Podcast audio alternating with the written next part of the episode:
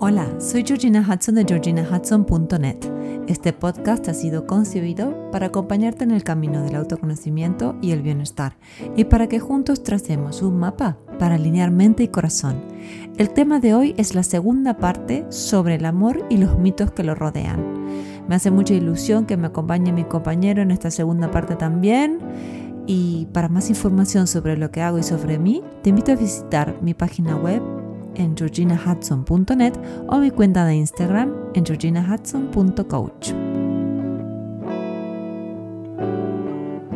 Hola, hola, hola, ¿cómo estás hoy?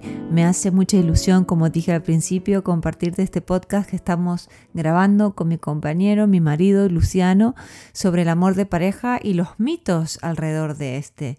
Luciano como dije la vez anterior, me ayuda mucho detrás de escena en el podcast, se ha formado muchísimo en educación emocional y dialogamos mucho del tema que vamos a compartir hoy. Hoy vamos a hablar de tres mitos más. Si no has escuchado la primera parte del podcast, te recomendamos que lo hagas.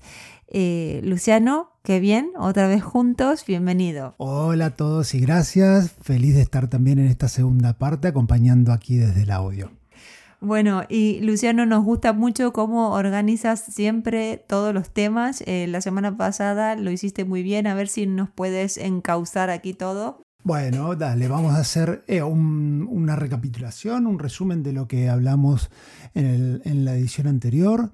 Había tres mitos que comentamos y hoy vamos a ver tres más. Los tres mitos que ya vimos eran, el primero que en el amor solo hay una persona destinada para cada uno. Y con esa persona seremos felices y comeremos dice siempre. Uno a uno. Ese es un mito. Otro que si la pareja es la correcta, entonces no habrá dudas ni incertidumbre jamás. Es como una iluminación que uno tiene y no hay dudas. Ese es otro mito. El tercero, que mi pareja me va a completar y salvar. Sí, y un poco retomando por qué son mitos y para los que no han podido escuchar la primera parte del podcast, aunque recomendamos que lo hagan, eh, no existe una persona destinada a cada cual. Uno elige a la persona que lo acompañe y, y es mentira que hay una persona ahí afuera que está destinada para mí uno se enamora de, la esencia de esa persona y a lo mejor fue, hemos sido amigos de alguien y nos, eh, enamoramos de pronto. Eh, desterremos un poco eso y empecemos a elegir con quién queremos estar. El segundo, que es que no va a haber dudas en una pareja, pues nosotros hemos tenido muchísimas dudas, hemos vivido muchísima incertidumbre hace 16 años que estamos casados y la pareja es esto, es justamente navegar momentos que son un poco más grises, un poco más de noches oscuras, pero poder hablar, estar eh, dispuestos a escucharnos y a dialogar. Y el tercer mito que es que mi pareja me tiene que completar y salvar, pues no, la responsabilidad es de uno. Eh, por supuesto que es muy tentador querer ser un niño que venga el padre o la madre a cuidarnos y a salvarnos, pero no, eh, la responsabilidad es completamente nuestra. Así que bueno, un poco para extender eh, en lo que habías recapitulado Luciano.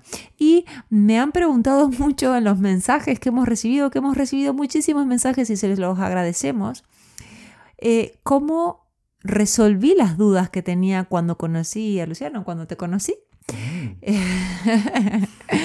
¿Por qué me quedé a tu lado en vez de huir? La gente me decía, pero ¿cómo puede ser si tenías tantas dudas? ¿Por qué no te fuiste? ¿No? Un poco retomando con el mito número dos. Em, siempre, bueno, eh, había tenido muchas relaciones antes de conocer a Luciano y siempre que tenía una pizca de duda, eh, para mí se desvanecía todo como una casa de naipes, sinceramente.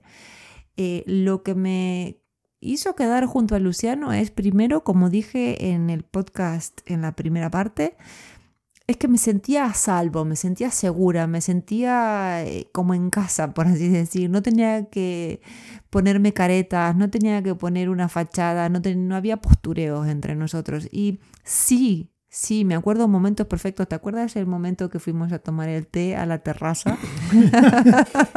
Hicimos una ceremonia del té. Eh, no hubo champán, no hubo vino. Fue algo muy zen. Económico también. Económico también. Pero bueno, eh, era un momento hermoso, un atardecer precioso en, en la terraza del edificio donde Luciano vivía y con unos tés deliciosos, sinceramente.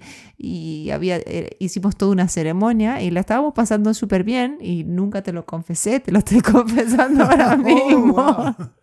Pero en ese momento mi pensamiento fue, uy, ¿y si no es la persona para el resto de mi vida?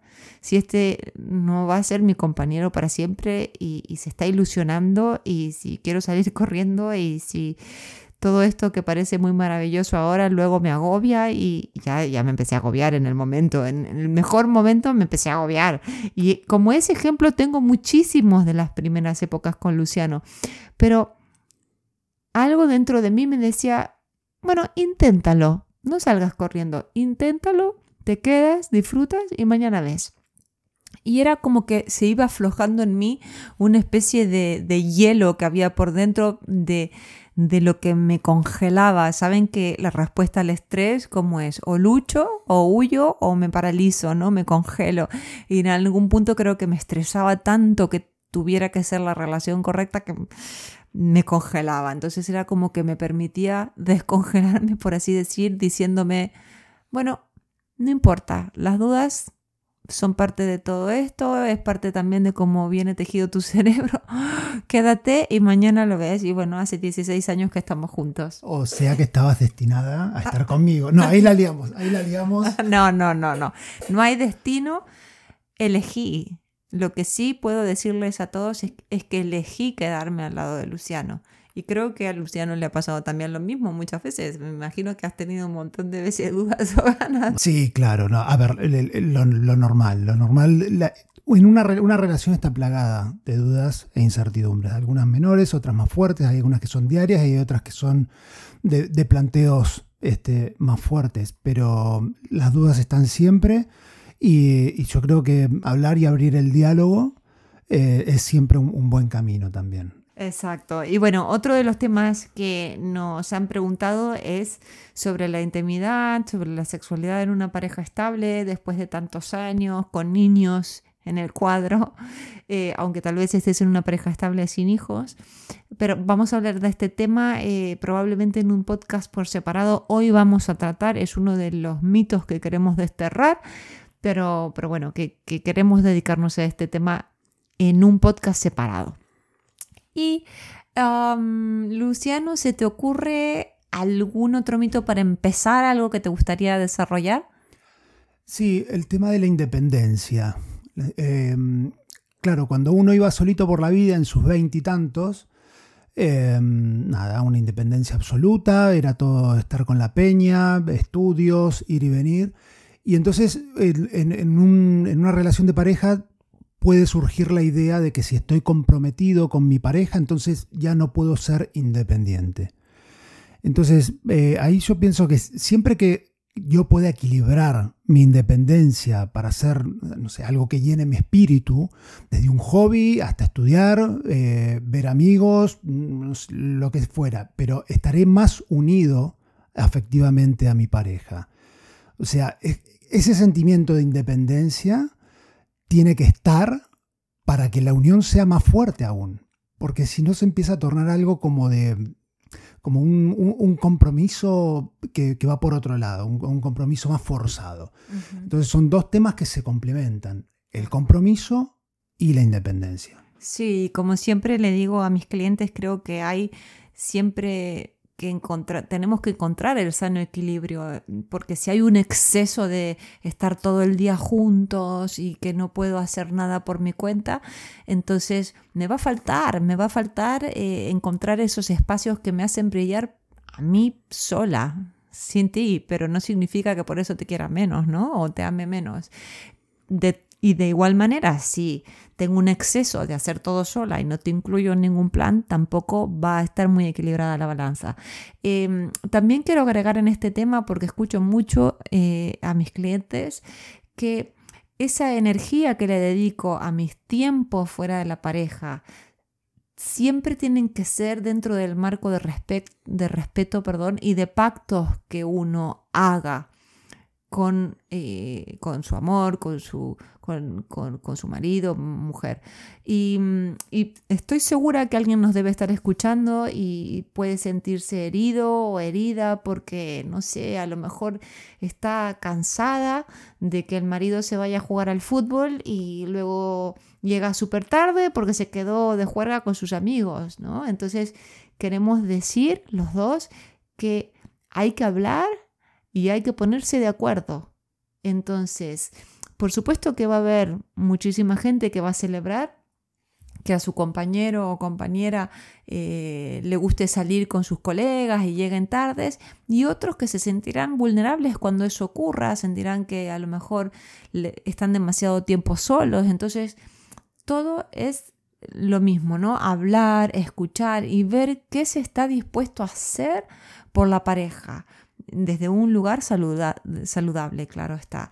Eh, o sea, no estamos hablando ni de restringir, pero tampoco que la persona que a lo mejor la esté pasando mal porque su pareja le gusta más salir y hacer las cosas por su cuenta, eh, se tenga que tragar el malestar por miedo a no quedar como un pesado o una pesada.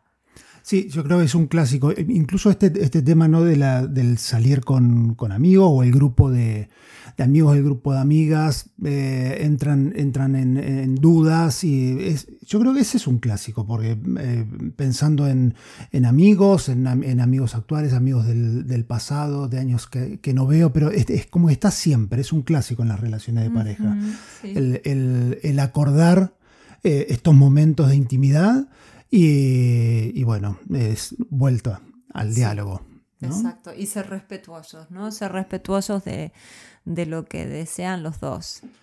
¿Y, George, algo más que se te ocurra? Eh, este es algo, este es, este es un tema que no solamente escucho en clientes, sino en amigos y amigas, y tal vez que el deseo tiene que ser irrefrenable y surgir naturalmente como al principio. Al principio, cuando empezamos a salir con alguien, es, mágico, eh, lo vemos entre luces y sombras, lo deseamos, no, entendemos muy bien quién es esa persona, pero nos genera muchísimas mariposas en la panza. Eh, esto, por supuesto, va a, variar de persona en persona, pero pienso que en el juego del coqueteo, de la conquista y el de no saber qué pasará con esa persona que me gusta tanto, tiene que ser natural siempre que existe el deseo todo el tiempo, todo el tiempo quiero estar con esa persona y, lo voy a hacer sin esfuerzo, me, va a encantar, entonces voy a querer tener momentos de intimidad todo el tiempo. Ahora, ¿qué pasa cuando la relación se consolida, cuando empiezo a convivir con esa persona, cuando lo que deseaba ya es parte de mi vida? Entonces, ya la persona la veo más en las luces, ya hay menos sombras, ¿no? Y lo que se pone de manifiesto entonces es la posibilidad de profundizar la relación, de por supuesto encontrar momentos, encontrar momentos donde que puedan ser sexys, que puedan ser sensuales, que, que cada cual pueda comunicarle al otro lo que le gusta, lo que, lo que le genera la chispa interna para encontrarse cuerpo a cuerpo, pero eh, creo que la posibilidad de estar en una relación de largo tiempo es la de crecer juntos a otro nivel, ¿no? Y, y escuchar las necesidades que cada cuerpo tiene y que cada cual está dispuesto a dar sin forzar, pero tampoco sin dejarse estar. Sí, es como eh, trabajar siempre los, los, diferentes aspectos de la relación. Al principio es algo más como con mucha más eh, fricción o nerviosismo, si se quisiera, es algo más, así como unos nervios que te quiero ver, que te quiero conmigo, y ya luego es eso mismo, pero en un tono más más relajado, que sí que te quiero ver y, lo, es una conexión a otro nivel. Como ya está eso, esa seguridad que, decías de que, bueno, ahora ya está establecido, pero eso no quiere decir achanchado, porque ahí entramos en otro problema.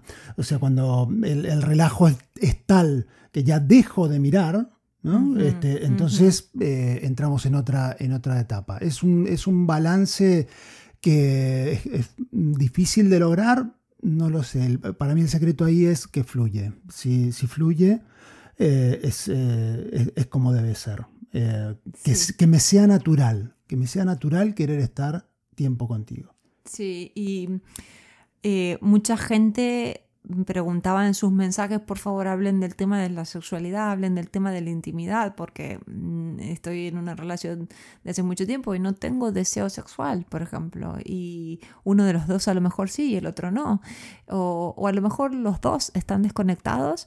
Eh, entonces, bueno, es, esta es, este es el desafío, es el, es el desafío que está adelante, es que nos está pesando, qué es lo que hemos dejado atrás, hemos dejado de jugar, hemos dejado de salpimentar la relación, hemos dejado de salir solos, eh, nos han consumido las preocupaciones, no, nos ha tragado el día a día, eh, la rutina, el estrés.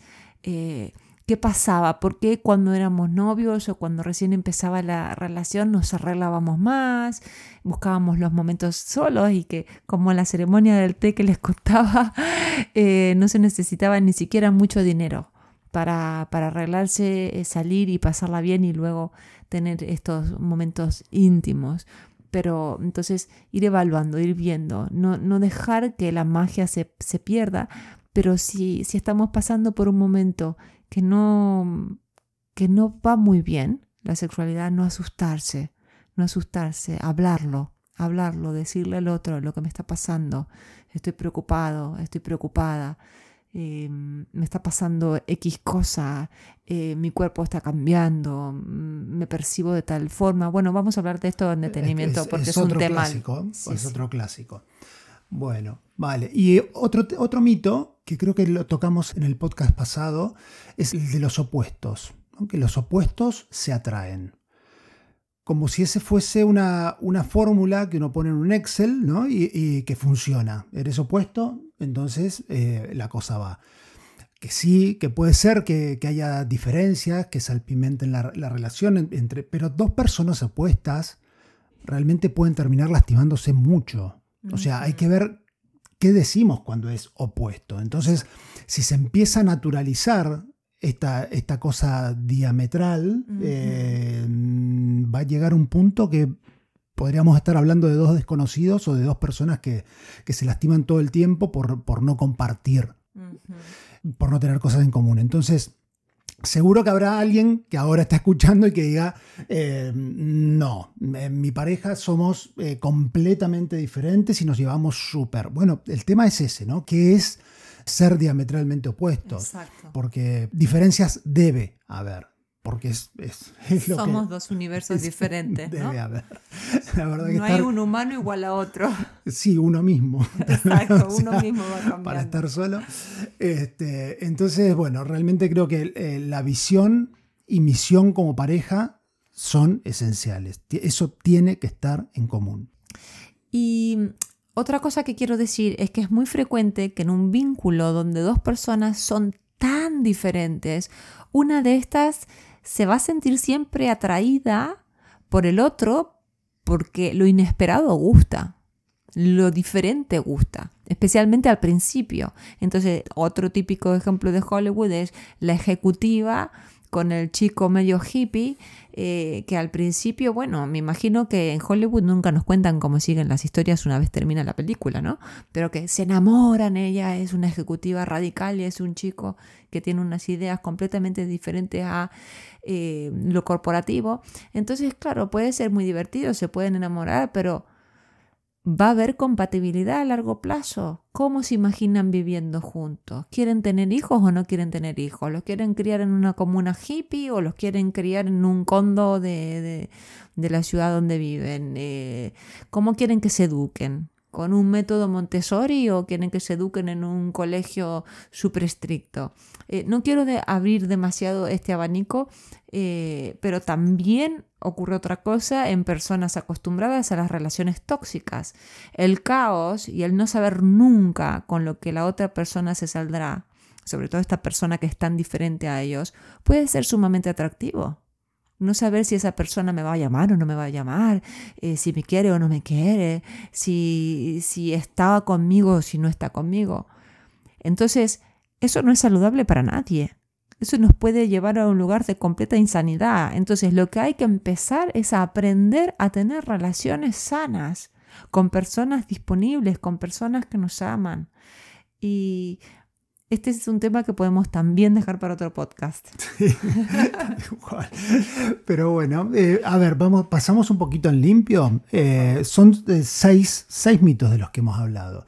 Primero el del destino, que hay una persona destinada para mí con nombre y apellido y que la tengo que encontrar. Y el segundo es que cuando la encuentre no voy a tener jamás dudas ni incertidumbres. el tercero, que mi pareja me va a completar, me va a salvar. Y ahora los tres que hablamos hoy, que si hay compromiso, no hay independencia. Que el deseo tiene que ser irrefrenable como al principio de la relación, si no, eso no es amor. Otro mito. Y lo último, que los opuestos, opuestos, opuestos, se atraen. Sí, no lo diferente, no, sino los opuestos, ¿no? Como decía la chica popular y el chico que no tiene nada que ver con ese mundillo o, la ejecutiva con el hippie. Bueno, eh, redondeamos. Aquí Luciano me está haciendo señas de que hay que cortar y tiene razón.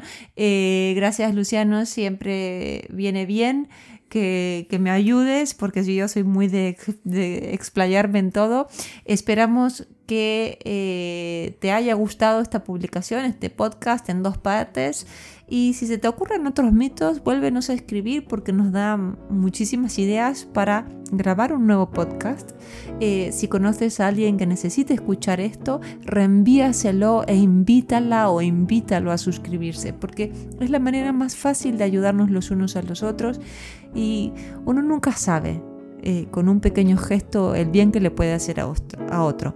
Te agradecemos tu opinión, te agradecemos tu recomendación en cualquiera de las plataformas que nos estés escuchando y desde aquí te mandamos un, fuerte, abrazo.